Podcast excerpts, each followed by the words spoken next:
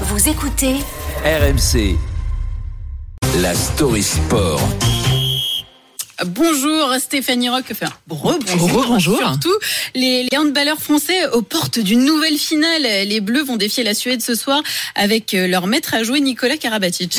Normalement. Normalement, il est incertain, je Il crois. est incertain. Mais Ouais. on, y, on y croit vraiment et On y on croit. avait quand même envie de rendre hommage parce que c'est un joueur incroyable. Alors, je cherchais une petite musique euh, qui pouvait un petit peu euh, symboliser Motiver. le champion qu'il est. Voilà, parce que Karabatic, quand il entre dans l'arène, il a toujours ce regard de tueur, vous savez. Euh, il a un palmarès qui parle pour lui, un palmarès énorme. Hein, quatre titres de champion du monde, triple champion olympique et il est au sommet du sport français aussi. euh, Nicolas Karabatic, un talent précoce euh, pour Nicolas Karabatic qui a tout de suite sauté aux yeux de son ancien sélectionneur Claude Onesta. Je vous propose de l'écouter. Les autres ont quand même vite vu sur le terrain à l'entraînement que ce qu'il était capable de leur apporter leur serait déterminant dans l'avenir. Donc là où ils auraient pu le rejeter, ben, ils lui ont ouvert les bras, ils l'ont accueilli et ensemble ils ont construit la suite. Karabatic qui intègre en 2003 la grande équipe des Barjots avec la star Jackson Richardson. Mais c'est d'abord sur le banc que l'enfant prodigue euh, va devoir apprendre son métier patiemment le, avant que le talent n'éclate à la face du monde. C'est d'ailleurs sous son impulsion que les Barjots deviennent les costauds. Je sais pas si vous vous en souvenez. Puis les experts, c'est les surnoms qu'on leur donnait, six fois champion du monde. Mais la star des Bleus l'assure, elle ne court plus après la gloire. Aujourd'hui, ce qui me pousse plus, c'est euh, bah, voilà, le bonheur d'être euh, en équipe de France, avec euh, mon équipe, avec euh, mes potes sur le terrain, de, de vivre l'aventure à fond, parce que je sais que ça va plus tôt que tard s'arrêter. Donc c'est plus ça, ces choses-là que j'essaie de, de garder, c'est sur ces choses-là que j'essaie de de me concentrer maintenant.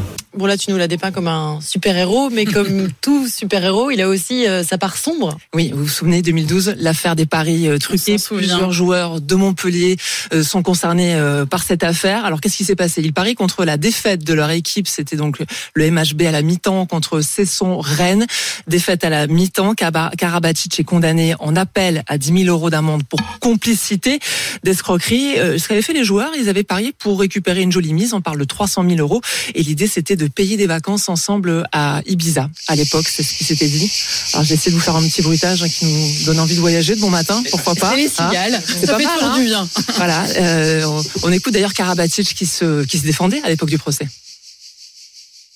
Le fait que qu'on puisse dire que cette première mi-temps a été truquée est quelque chose de, de très très farfelu. T'es en Méditerranée. Oui, une petite cigale d'Ibiza, bien sûr. J'étais toujours sur les cigales, Boum, boum, boum. C'est plus Ibiza en fait. euh, Ouais, voilà. Karabatic, c'est surtout 20 ans de carrière et il a été fêté euh, comme il se devait. C'était le 13 octobre dernier avec l'équipe de France. Une petite ambiance. Vous voyez la joie, les supporters qui l'acclament. Il était avec ses enfants aussi. Et il s'est fait une promesse, euh, Nicolas Karabatic, prolonger son bail d'un an avec Paris. Pourquoi? Pour devenir, euh, pourquoi pas, une dernière fois champion olympique. Ce sera les JO de Paris 2024 et il aura 40 ans. Nicolas Karabatic, insubmersible. On a l'impression que rien ne peut lui arriver. Mais avant cela, il y a quand même cette demi-finale du mondial qui est à vivre ce soir, France-Suède. On espère que les Bleus vont nous faire vibrer. En tout cas, le coup d'envoi est à 21h et le match est à suivre en intégralité sur RMC. Merci beaucoup Stéphanie et merci pour le petit bruit des, des cigales. Ça nous a tous fait du bien dans le studio euh, ce matin.